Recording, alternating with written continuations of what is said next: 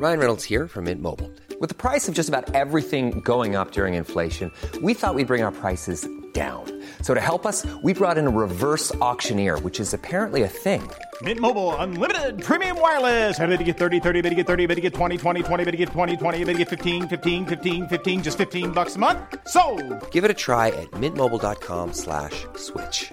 $45 upfront for three months plus taxes and fees. Promo for new customers for limited time. Unlimited more than 40 gigabytes per month. Slows. Full terms at mintmobile.com.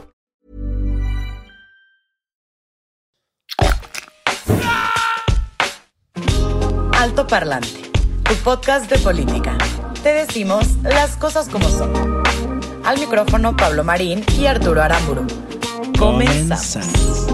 Bienvenidas y bienvenidos a un episodio más de Alto Parlante, tu podcast favorito de política. Te habíamos extrañado como no tienes una idea. Te acompañamos como todos los lunes y todos los jueves Arturo Aramburu y Pablo Marín. Un gusto, un gusto estar con ustedes. Feliz arranque de semana. Oye, quiero arrancar este capítulo porque, a ver, obviamente hubo muchas noticias, muchas cosas. Además, tenemos un poquito de, de notas atrasadas, pero no se preocupen, vamos a hablar de todo porque en este programa no los vamos a dejar atrás nunca. Pero hubo cuatro caídas este fin de semana que me parece interesante hablar eh, como dato, como breviario cultural, digámosle. Por una parte, Joe Biden resulta que mientras estaba subiendo al Air Force One, que es el avión presidencial, se cayó no una, Ni no dos. dos, tres veces y, y se ve que como que le dolió. Por si eso fuera poco, eh, unos días más tarde se cayó también WhatsApp, Facebook, Messenger, Instagram. Seguramente ustedes que están en casa La sufrieron. te diste cuenta porque Sí, sí. durante un buen rato Algunos de los que está escuchando fueron como yo y como Sí, tú. el- viernes el estábamos teléfono, desesperados. Que, que conectamos el celular, Sí. que desactivamos datos y volvimos a activar. Eh, estábamos desesperados y, y, pues bueno, estas cosas se caen al final, eh, son fierros, son servidores y, y eso pasa. Por si eso fuera poco, resulta que cayó un meteorito en Cuba Ese- que, que- que Esa generó... yo no la vi por ningún lado. ¿eh? Bueno, pues hubo varios fenómenos eh, en el cielo. A ver, también acuérdate que en Cuba la cosa está muy restringida, entonces Claro. no sale mucho, pero, Claro. pero el sistema meteorológico dijo que efectivamente, muy probablemente había sido un meteorito que había caído y esto te tocó, nos tocó juntos, de hecho. Hubo un sismo en la Ciudad de México que en un momento dijeron que había sido, eh, pues resulta que, que un Simulacro, simulacro. ¿no? Después Sí, se dieron raro. cuenta que no, después se dieron cuenta que fallaron cosas. Lo que sí es que ya están tomando cartas en el asunto. Y deberían. Están, eh, ya, ya corrieron personas del C5, que es el centro de inteligencia, en donde se justamente se, se distribuye la, la señal para que la gente pueda desalojar. A ver, no es un tema nada ligero. Si este tipo de sistemas fallan y no suenan o dicen que es un Son simulacro vidas. y la gente no lo toma en serio, puede costar vidas. Por y supuesto. efectivamente hubo temblores, o efectivamente hubo este, muchas repeticiones después. Exacto. Entonces, pues bueno, finalmente no pasó nada, las réplicas no tampoco tuvieron nada- ningún impacto y, y, pues bueno, quedaron solamente como anecdotario de este fin de semana caótico. Pero el, el trauma que causa ese tipo de cosas, o sea, nosotros estábamos en Ciudad de México y vimos eh, la reacción de las personas al escuchar la, la alarma sísmica, la alerta sísmica, Sí. para después enterarse que todo había sido un simulacro, que no. La mañana siguiente volvió a sonar la, la alarma y tampoco era ningún movimiento de, de las placas tectónicas. Entonces, eh, pues sí, las cuatro caídas. No, pero finalmente, le- o sea, lo que sí reconocieron es que sí hubo, sí hubo La noche movimiento. anterior, Sí. sí. hubo movimiento. Eh, el, el problema fue que en algunas de las, de las bocinas se dijo que era simulacro Por cuando error. no lo era, ¿no? Exactamente. En fin, sean siendo simulacro o no siendo simulacro, tómenselo muy en serio, háganlo de manera ordenada, no corro, no grito, no empujo. Este, y venga, arrancamos con toda la información porque hay muchas cosas. Otro, un dato cultural muy rápido al que me voy a meter. La Asociación de Escuelas Particulares dijo que se dieron de baja 23 millones de alumnos de escuelas privadas y se han cerrado más de 20 mil planteles. Eh, Es una cifra que a mí me dejó como Sí. muy frío que van a estar haciendo esos Sí, 23 millones sí. de chavos. En este seguramente lo han visto. Eh, aquí en la ciudad nosotros podemos verlo y, y es algo que seguramente se replica en otros lados. Las campañas que existen ahorita son muy enfocadas en abramos escuelas otra vez. Sí. La crítica entonces termina siendo es cómo es posible que se concentren por abrir primero casinos y cines antes que las escuelas. ¿Cómo es posible que en un año no se ha creado una estrategia para poder hacer un regreso a las escuelas, a las aulas de una manera ordenada y segura. Exacto. ¿no? Entonces, eh, sí es, es, es una cifra, una cifra alarmante porque, y lo hemos dicho, el daño y las consecuencias de un año en el que no hubo actividad escolar o muy poca y, la, y esta, esta cifra altísima de, de bajas, Sí. no lo podemos calcular. Sí, sí, sí. Va Sí, a tardar años para que podamos saberlo. Tal cual, son, creo que son impacto, es un impacto que vamos a terminar viendo en 10, 15 años, porque imagínate, o sea, solamente echando números muy, muy simples, de estos 23 millones de alumnos que se dieron de baja de escuelas privadas, probablemente hay algunos que se hayan movido a escuelas públicas, Eh, no todos. Otros se hayan dado una pausa y hayan dicho, oye, pues me voy a esperar, cuando ya pase todo este desmadre, me, me vuelvo a dar de alta, pero si les empieza a medio ir bien, No regresan. capaz ya no regresan. O capaz simplemente ya no regresan porque no tenían la motivación en ningún momento. ¿no? Claro. Entonces, lo grave de esta situación es que eh, el nivel de escolaridad, que de por sí es muy lamentable y es muy limitado en el país, ahora Va a ser eh, pues puede empezar a bajar todavía más. Yo sé que hay muchas alternativas en línea y, y- y siempre hemos, nosotros hemos eh, tratado de decir, busquen la información allá afuera, no se guíen de lo que nosotros digamos, ni nadie en, en solamente como por una sola vía. Hay muchísimas otras formas, pero la educación formal finalmente hoy todavía eh, provee como muchas oportunidades que de otra manera pues no, no está tan De fácil acuerdo, tener, sí. ¿no? De En fin, acuerdo, Ahora sí, vámonos con la información. Y varias de las cosas que sucedieron durante el fin de semana pueden ser englobadas eh, en algo que en México conocemos bien. Una frase que todos hemos escuchado. todos hemos escuchado, que incluso cuando la buscas en algún navegador, inmediatamente la vincula con alguna noticia o caso mexicano. Claro. o sea, irónicamente, ¿verdad? Está ahí, o sea, es, es muy relacionable con lo que vivimos en el país. Y esta frase, que no se sabe bien de dónde proviene, pero sí se sabe bien qué significa, aunque muchas veces no lo reflexionamos, es dar a tole con el dedo. Algo que a los políticos les encanta, algo a lo que a los ciudadanos nos tienen muy acostumbrados. Y ya ni siquiera nos damos cuenta, ¿eh? Justo a eso iba. Algo que generalmente normalizamos.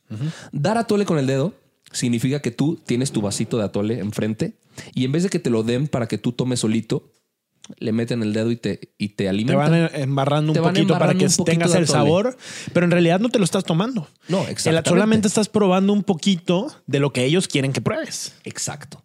Es decir, el gobierno interviene un poquito para ayudar a la gente, para ayudar a la ciudadanía, pero en ese proceso nos somete y controla cuánto nos dan. Exacto. Controla a gotitas cuánto nos dan. Por supuesto que no es una frase eh, que, que- que- que estemos felices que se relacione con México. Por supuesto que no, no es algo positivo. Dar a tole con el dedo significa que no van las cosas bien. Y pues este fin de semana sucedieron varias cosas que nos reafirman y nos confirman que seguimos viviendo este proceso de atolaje, este proceso de alimentación con la mano, con el dedo, poquito a poquito. Hubo dos eventos que me llamaron la atención y de los cuales se ha hablado. Dos que sucedieron justamente en, pues en aniversarios, en, eh, en- en celebraciones, en actos eh, conmemorativos de algunos asuntos. El primero fue en el 83 aniversario, en el, aniversario número 83 de la expropiación petrolera. Deba- no, no vamos a debatir si estuvo bien o mal la expropiación petrolera o qué llevó a México a hacer eso, a Lázaro Cárdenas eh, específicamente. Pero en el acto conmemorativo al director de Pemex, que por cierto nada tiene que ver con ingeniería petroquímica, lo hemos hablado, es un agrónomo, eh, Octavio Romero Oropesa, se le ocurrió eh, pues platicarle a la gente, revelar el descubrimiento de un nuevo yacimiento petrolero. O al menos eso dijo en ese momento, ¿verdad? Lo anunciaron con tamborcitos, lo anunciaron como una gran celebración. A ver, de hecho tú y yo leímos la nota en, el- en un punto en el fin de semana y dijimos, oye, qué fregón. O sea, qué padre porque, a ver, necesitamos, estamos urgidos de noticias positivas en Exacto. donde digamos, oye, pues México tiene hoy un nuevo yacimiento que ojalá que ponga otra vez en números blancos Claro. a Pemex, Claro. que ha estado en números rojos durante el sexenio de Andrés Manuel, muy fuerte. Y que se anunciaba que era un pozo que daba para más de mil millones de barriles de crudo. Entonces, pues, Sí, sí, sí, sí. Por más que no nos guste que se quemen energías y que se quemen combustibles con- que contaminen, era una buena noticia. Sí, buena parte del crecimiento del país ha sido Depende gracias claro. a Pemex, ¿no? Pues resulta, y aquí es donde viene el atole, resulta que ese yacimiento ya se había descubierto. No. Resulta que el pozo petrolero Ixachi incluso ya se había anunciado en el sexenio de Enrique Peña Nieto. ¿Qué hizo el, gobierno de Andrés Manuel? ¿Qué hizo Pemex? Anunciar lo que ya se había descubierto y maquillarlo como un nuevo descubrimiento para que fuera parte de este acto conmemorativo de la expropiación petrolera. Y no fue lo único que hicieron durante este fin de esta índole. Eh, en otra ceremonia, lo que anunciaron fue el cambio de la edad para pensiones. ¿No? ¿De qué va esto? Básicamente, cuando Andrés Manuel llega al poder, cambia lo que originalmente, a ver, la pensión de los adultos mayores era a partir de los 65 años. Andrés Manuel llega al poder y dice, no, no, no, a los 65 la gente sigue estando pues muy, muy bien todavía, pueden trabajar tres años más. Lo cual, a ver, que, que- que el gobierno decida que te dan la pensión tres años más tarde quiere decir que le cuesta menos al Estado mantener, Por porque supuesto. te van a mantener por tres años menos de vida Claro. eh, durante un buen rato, ¿no? Claro. Y entonces lo cambió A- a de montón de 60 gente. a muchísimas Son personas. 10 millones de beneficiarios de ese tipo de programas. En este momento, En este momento. porque además la pirámide poblacional va a seguir aumentando. Es decir, va a haber más adultos mayores cada vez. Entonces cambió de 65 a 68. Pero ojo, ya era de 65 años la edad para retirarse. Estamos hablando del 2018. ¿va? Estamos hablando hace dos años cuando llegó Sí. Andrés Manuel al poder. Pues resulta que ahora Andrés Manuel en un acto de sensibilidad con las personas mayores, no quiero hablar de las elecciones porque no, no, no fue por eso, por supuesto, no quiero hablar del momento electoral que el país está atravesando, pues resulta que dijo, como yo soy un hombre bien humanista y creo en nuestros adultos mayores, que por cierto, los adultos mayores son las, o sea, el, el grupo poblacional que más vota, ¿eh? Y eso no dicho por mí, eso Andrés Manuel lo sabe y eso cualquier persona que se dedica a temas políticos lo sabe. ¿Por qué? Pues porque justamente son personas que tienen mucho más tiempo libre y que además ya llevan toda una vida de ejercicio democrático en donde han aprendido estas cosas. A diferencia de nuestra generación, que creo que también es un tema del que tenemos que hablar y por eso en Altoparlante siempre les decimos 2021 es un año de elecciones, no pierdan del radar lo importante que va a ser esta época. Pero entonces resulta que cambia y ahora dice otra vez, o sea, Vámonos él, no dijo, él no dijo otra vez, pero vamos a disminuir la edad para recibir las pensiones y además propuso, y esto me parece muy interesante, esto sí me parece muy positivo, y ojo, aquí decimos lo bueno y lo malo de lo que se diga eh, por parte del gobierno, está planeando que para el 2024 se duplique las pensiones para Sí. los adultos mayores, que pudiera llegar hasta el, dos- el 2024 hasta 6 mil pesos bimestrales, 3 Sí, mil pesos. a- ahorita es alrededor de 2.700 pesos bimestrales. Exacto, 1.350 pesos Para los mensuales. adultos mayores a 68 y lo que se propone es ahora Desde los 65. 65 y un incremento gradual hasta llegar a los 6 mil pesos en el Exacto, del 2024, 15% aproximadamente. ¿verdad? Sí, a ver. eh, y si, nos, si aquí nos dicen que jamás decimos cosas positivas de lo que se hace en la administración actual, he aquí una de ellas. Sí, yo creo que es una buena idea. Eh, es, es algo muy ligado a lo que hemos platicado también anteriormente, el salario básico universal. Eventualmente tenemos que llegar allá. O sea, es muy impresionante. Y el otro día justo leí un tweet y me pareció muy interesante. Eh, cómo las personas a partir de los 55 años empiezan a ver un decremento en sus ingresos muy fuerte y la, probabilidad y la cantidad de cosas que puedes seguir haciendo a partir de esa edad se disminuye muchísimo por la competencia que, y por la forma en el que el sistema capitalista en el que vivimos está diseñado. Claro. Eh, yo creo que es algo muy positivo. Ojalá que no se utilice con fines electorales, porque otra vez, eh, este tipo de anuncios que se hagan en esta época, ¿por qué no lo dijo en julio? ¿Por qué lo dijo ahorita? No, a ver, aparte, no, no, no, no perdamos el, el panorama completo. Se está proponiendo una solución para un, para un problema que ellos mismos ocasionaron.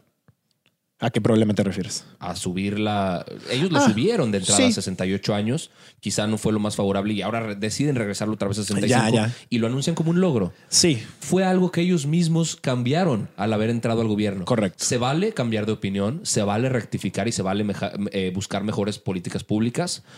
Pero si era algo que ya funcionaba, claro. pues no le das en la madre para después Eh, regresar es- a arreglarlo. Y, y además anunciarlo como que es un logro, ¿no? O sea, no hay logro aquí, simplemente se regresó a lo que ya se tenía. y Qué bueno, porque pues era, era algo bueno lo que se tenía y es lo que tocaba. Exactamente. Ahora, para concluir esta, esta época de atole con el dedo, se nos dijo que Morena iba a renunciar al 50% de su presupuesto público. Lo usaron de manera muy electorera, eso sí, para decir que se iba a donar a vacunas y que Morena iba a los que iban a- eran los que iban a traer vacunas. El INE acaba de anunciar que es falso. No se ha solicitado esa, No renunciaron. esa renuncia al presupuesto público. A ver, es un montón de lana, ¿eh? Sí. A Morena se le, se le está otorgando un presupuesto de 2.195 millones de pesos para estas elecciones. A ver, es un demonial lo que Sí. se gasta en elecciones. En total se van a gastar 7 mil millones de pesos. Ok.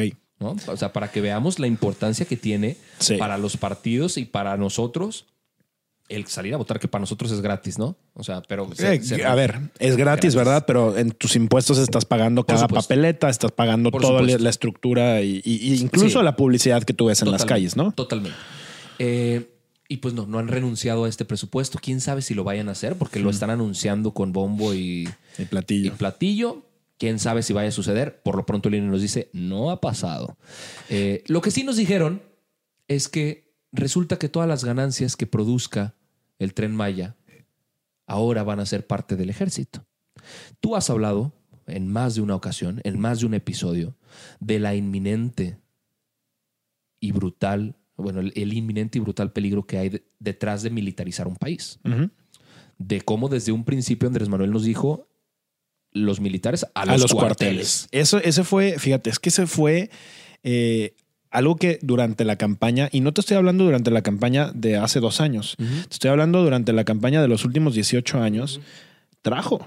Y mucha gente consideraba, es más, personalmente, yo consideraba que una de las mejores propuestas de Andrés Manuel, si llegaba a ganar, era esa, porque no, los, los militares no están destinados para proteger la seguridad pública. Exacto. Las labores de seguridad Estudios, pública ah, ah, son muy diferentes a las labores de los militares. Los militares están también. entrenados para matar, para combatir. Y, y- y es algo muy diferente a prevenir, a proteger, a cuidar. Es- o sea, ¿sabes? Es- son dos estrategias completamente diferentes y que Andrés Manuel lo haya utilizado solamente como una tarjeta de cambio de voten por mí. Y a la mera hora no solamente siga con la misma estrategia. Es que mira, si siguiera con la misma estrategia, yo entiendo, porque el país está en unas circunstancias difíciles. No. Aumentamos y reforzamos la labor del ejército en todo, en aduanas, en Claro. militarización de, de las policías, en Claro. militarización de todo. Y, y no solo facultades, incluso dinero. En recursos. Ahí dicho. es justo. Y, y- y aquí sí, creo que ese es un tema que, que- que te, te interesa a ti bastante y lo, lo has mencionado y le has seguido la, el- el- La pista. pista. El tema de los fideicomisos del ejército, más de mil por ciento que han crecido. El tema de control de, de aduanas, el tema del control del aeropuerto Aeropuertos. y, e ingresos del aeropuerto de Santa Lucía. Ahora los ingresos del tren Maya, que a ver, no van a ir para favorecer el sector turístico, no van a ir para favorecer a las comunidades indígenas. Es más, ni siquiera van a entrar a la hacienda. O sea, ni siquiera van a entrar al presupuesto federal y después reasignarse. Van a ir directo al presupuesto de la Secretaría de Defensa. La ¿Qué pregunta aquí es, ¿Dos bocas? ¿También le van a dar los ingresos de la, de la refinería? pues capaz, o sea, a ver, son los tres proyectos de Andrés Manuel, ¿no? O sea, dos bocas, el tren y su aeropuerto. La pregunta es para qué. O sea, y, y- y digo, aquí nos gusta pensar mal porque generalmente acertamos, pero cuando tú empiezas a ver que todo el Estado empieza a atender a una militarización de este tipo, ojo, eh, para un presidente que busca, y ahorita yo sé que nos vamos a meter hacia el tema de la reforma eh, eléctrica porque es todo un tema, cuando un presidente busca concentrar tanto poder, se hace de muchos enemigos. Y cuando se hace de muchos enemigos, pues le da miedo que en una de esas lo puedan querer quitar del poder. ¿Quién puede quitar del poder a un presidente por vías no democráticas? El ejército. Pues eh, un, un sistema militar, un sistema de, que, que tenga poder. Claro. Y el poder, pues lo puedes tener con armas, lo puedes tener de muchas formas. Ojo. Y ojo, Eh, eh, esto no estamos diciendo que eh, No está- dos cosas. No estamos diciendo que vaya a pasar y no. no estamos diciendo tampoco que nos lo estamos inventando. No es una teoría nuestra. No, La no, no. historia nos lo ha enseñado. Sucede Hay varios países. donde se han instaurado dictaduras militares por un golpe de Estado de las Fuerzas Armadas. Mira, si ya nos queremos ir a teorías más conspiratorias, que tampoco, a ver, ojo, no me queda, no tengo ninguna certeza de esto, Sí, pero la, la lógica me dice que hay un, hay un sentido en esto. El hecho que Andrés Manuel hubiera elegido no estar en Los Pinos y moverse a Palacio Nacional, a mí me parece una movida muy estratégica si en algún momento hubiera algún tipo de golpe de Estado. O sea, Los Pinos está muy enmarcado, o sea, está muy fácil de, Claro. Palacio Nacional es un lugar diseñado justamente para evitar golpes de Estado. O sea, es, es un palacio, es, un, es, es un, es una fortaleza que es imposible penetrar si, si se hace una labor y una estrategia correcta. Yo no quiero decir con esto que Andrés Manuel está previendo que vaya a haber un golpe de Estado. No queremos, nadie quiere que eso pueda llegar a suceder, pero es muy curioso que quiera blindar de tal manera al ejército con tanto dinero. O sea, ¿Qué en países como Venezuela, tú ves, hay, hay dos tipos de ricos. Tres, pero uno es muy chiquito. Los, los empresarios casi no pintan porque en general todo dependía del Estado, ¿no? Claro. Pero los otros dos tipos de ricos, ricos, ricos en, en Venezuela eran o políticos o militares. ¿Cómo un militar se hace tan rico? O sea, no, no hace sentido.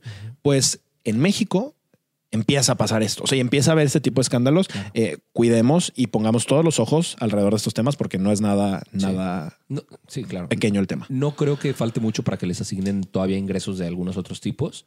Eh, vamos a ver, vamos a seguir la pista. Por favor, Sí, sí, la seguiremos en A, a este tema. Sí. Eh, y ahora, para concluir el episodio, vamos a pasar una nota que no es chica, pero, pero que vamos- tenemos que entrar a ella de una vez para que nos alcance el tiempo. Les hemos venido hablando de el- la cuestión energética y la cuestión eléctrica que, que se ha querido modificar en el país. La reforma eléctrica que consistía básicamente a grandes rasgos de reasignar la manera en la que CFE iba a suministrar energía a nuestras casas. Ahorita lo hacen de la forma más barata. Quien les dé energía más barata es la que se utiliza prioritariamente. Y sorprendentemente parte de esa energía más barata es energía renovable. Exacto. Energía limpia que a través de diferentes parques Que fotovoltaicos parques cuya inversión es extranjera en su es- mayoría. y privada. Y privada. además, Esa o es sea, una de las es, críticas, es, ¿no? es Que- privada que alguien metió el dinero con la intención de tener, obviamente, una utilidad Exacto. eventualmente, pero eh, o sea, Claro. es, es- ¿Es esa es la manera más inteligente, de hecho, de obtener energía Por como supuesto. el resto del mundo avanzado lo está haciendo. Por supuesto, el argumento que utiliza el gobierno es no somos eh, energéticamente soberanos, entonces tenemos que regresar la soberanía eh, al país, vamos a cambiar la, la ley eléctrica para que entonces ahora prioritariamente se utilice la energía de los generadores de CFE, después las, las plantas renovables de CFE, después las privadas, al final, ¿no? Eh, hemos hablado ya de las consecuencias que esto nos podría traer. Una fuga de capitales de los inversionistas, unas deudas y unos pagos eh, fuertísimos Sí. por indemnización de la inversión que se ha hecho en este sentido. Se hizo una suspensión eh, la semana pasada, una, una suspensión provisional, porque empezó el juicio de amparo, porque se presentaron varias empresas privadas a decir esto no, no está bien, esto no favorece al país, esto va en contra de mis derechos. Presentaron el, el juicio de amparo, se otorgó la suspensión provisional. Que ojo, cuando pasó eso, ¿se acuerdan? En el capítulo pasado les platicamos. Andrés Manuel dijo: Este juez está haciendo las cosas mal, Claro, que se le investigue. claro. Antes de eso, fue cuando se hizo toda esta modificación y serie de, de- de propuestas que, ojo, los cambios se hicieron porque otra vez no lo podían hacer como una reforma constitucional porque no tenían el- las dos terceras partes de la Cámara de Senadores. Si la hubieran tenido, lo hubieran hecho como se debía hacer. Al no poderse haber hecho de esa manera, pues se podía imputar justamente como lo que terminó pasando. Exactamente. Entonces, sí, la, la- la semana pasada vimos la novelita del ataque contra el Poder Judicial. Exacto. Y pues el Poder Judicial sí le puso un estate quieto. Bien. Algunos, por lo menos, y muy bueno, Necesario. necesario por ahora, otorgaron una suspensión definitiva. ¿Qué pasó ante esta suspensión definitiva que el Poder Judicial... A, a ver, ojo, la suspensión definitiva no significa que la ley ya no esté vigente. O sea, la ley ahorita no está siendo aplicada, sigue promulgada en el Diario Oficial de la Federación, eh, todavía no se elimina, pero la suspensión definitiva significa que durante todo el proceso de este juicio de amparo, la ley no puede ser aplicada. No se puede poner en práctica. Exactamente. Correcto. Todavía tiene que suceder este, este juicio de amparo que puede tomar un tiempo, por supuesto. Pero ¿qué dijo Andrés Manuel? A ver, si esto es inconstitucional, pues reformemos la constitución. Ojo lo grave de eso, ¿eh? Ojo lo grave de eso. Fíjate, he- hemos platicado aquí como, y, y no es solamente Andrés Manuel, eh, es a todos nuestros políticos. Lo que no les conviene en la ley, prefieren torcer la ley, aunque la ley termine siendo una estupidez horrible, para que les guste. Claro. Y eso es lo que está proponiendo Andrés Manuel. Ah, ok. Lo que estoy haciendo no se puede, o sea, no es legal, pues lo hago Cambio legal. Lo hago. ¿Cómo? O sea, ¿en qué mundo vivimos? ¿Con qué certeza un privado, un inversionista, una persona externa le apuesta a un país en donde el presidente el día de mañana se le ocurre cambiar la sede del aeropuerto porque cree Porque que quiere. hubo corrupción que nunca comprueba, pero termina siendo un aeropuerto que termina siendo más caro y que, te- o sea, ¿sabes? Por supuesto. Todas estas cosas generan incertidumbre para todos. Totalmente. Y tú, tú ya lo dijiste, para hacer este tipo de arreglos eh, a la constitución que quiere hacer Andrés Manuel, se necesita algo que se le llama mayoría calificada. Eh, en ambas cámaras, ¿no? en la de diputados y en la de senadores. Ahorita le faltan 12 senadores y 11 diputados a Morena y a sus aliados satélites. Que la para verdad es que es poder lograr este tipo ¿eh? de cosas. Es muy poco. Lo menciono para que nos quede muy claro la importancia que hay en las elecciones próximas del 6 de junio. Porque si, es, si, si Morena y sus aliados logran tener esta mayoría calificada, van a poder hacer y deshacer Lo que a quieran. diestra y siniestra lo que se les antoje. Y, y va a pasar algo muy similar a lo que pasó justamente con esta ley. O sea, tú y yo lo estuvimos viendo. Sucedió durante la madrugada. Y durante la madrugada tú veías a la oposición, y lo digo en- entre comillas, porque pues es una oposición que tampoco está haciendo su parte para realmente hacer contrapesos, porque no está ofreciendo propuestas. Y esto es algo muy delicado de lo que está pasando en el país. La oposición no tiene propuestas mejores que Andrés Manuel. Y esa es la realidad de la debilidad que tenemos Sí. de, de- esa, de esa oposición reaccionaria en donde trataban de decirle lo que estaban haciendo mal, pero pues al final como tenían esa mayoría, pues no pasaba nada. Claro. Andrés Manuel terminó saliendo a decir otra vez, desde su mañanera, desde su lugar privilegiado, le pegó a Oxo y a Bimbo, a FEMSA Sí. y a Bimbo, diciendo que, por ejemplo, eh, en un Oxo se pagaba menos que lo que pagaba una persona de clase media y Como inmediatamente para hacer ver a Oxo como el maldito, ¿no? Así, El ah, el que está mal, que el- eh, que, comiendo que nos el estamos robando Claro. el dinero de la gente. Claro. Y Oxxo inmediatamente sacó y dijo, mira, nosotros hemos pagado, o sea, pa- pagamos en 2020 1.576 millones de pesos a la CFE. Estamos pagando 14.052 pesos por cada tienda de energía que se genera por un parque eólico. Eh, Exacto, en fin, es o la sea, ventaja que tiene Oxo. y Bimbo dijo lo mismo, o sea, están, están ellos también eh, generando, eh, teniendo inversión para fuentes verdes, ¿no? Es impresionante cómo Andrés Manuel le gusta tergiversar y olvídate de tergiversar, mentir incluso con la información, Sí. justo para él crecerse, pero aplastando a esos que él menciona sus adversarios. No, no son sus adversarios, son empresarios que están dando empleos, que están ofreciendo servicios y que finalmente, sí, quizá con estrategias un tanto monopólicas, no lo sé, eso no me toca a mí definirlo, pero están pues proveyendo desarrollo, ¿no? Contenido no patrocinado por Oxo y Bimbo. No, por supuesto que no. Es- O estaría bien, estaría padre que alguien nos patrocinara este espacio, pero la neta, no, o sea, eh, así es como es. Claro. Y pues bueno, o sea, la, la realidad es que Andrés Manuel se le, se le está viniendo abajo este teatrito. Vamos a ver cómo reacciona. Yo creo que ha de estar colérico, yo creo que ha de estar súper enojado. ¿Cuántos días estaremos de las elecciones? Aquí está, 22 El, otro día vi, estamos a bien poquitos fines de semana. Sí.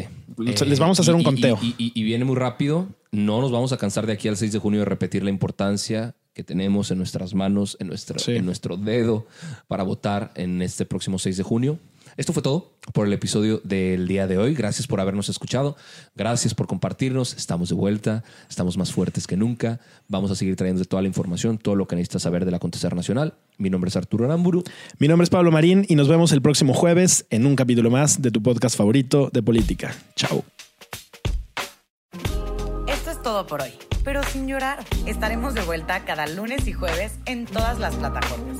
Si crees que alguien necesita entender las cosas como son, compártele este capítulo. Nos vemos. Even on a budget, quality is non-negotiable. That's why Quince is the place to score high-end essentials at 50 to 80% less than similar brands. Get your hands on buttery soft cashmere sweaters from just 60 bucks, Italian leather jackets, and so much more. And the best part about Quince, they exclusively partner with factories committed to safe, ethical, and responsible manufacturing. Elevate your style without the elevated price tag with Quince. Go to quince.com slash upgrade for free shipping and 365-day returns.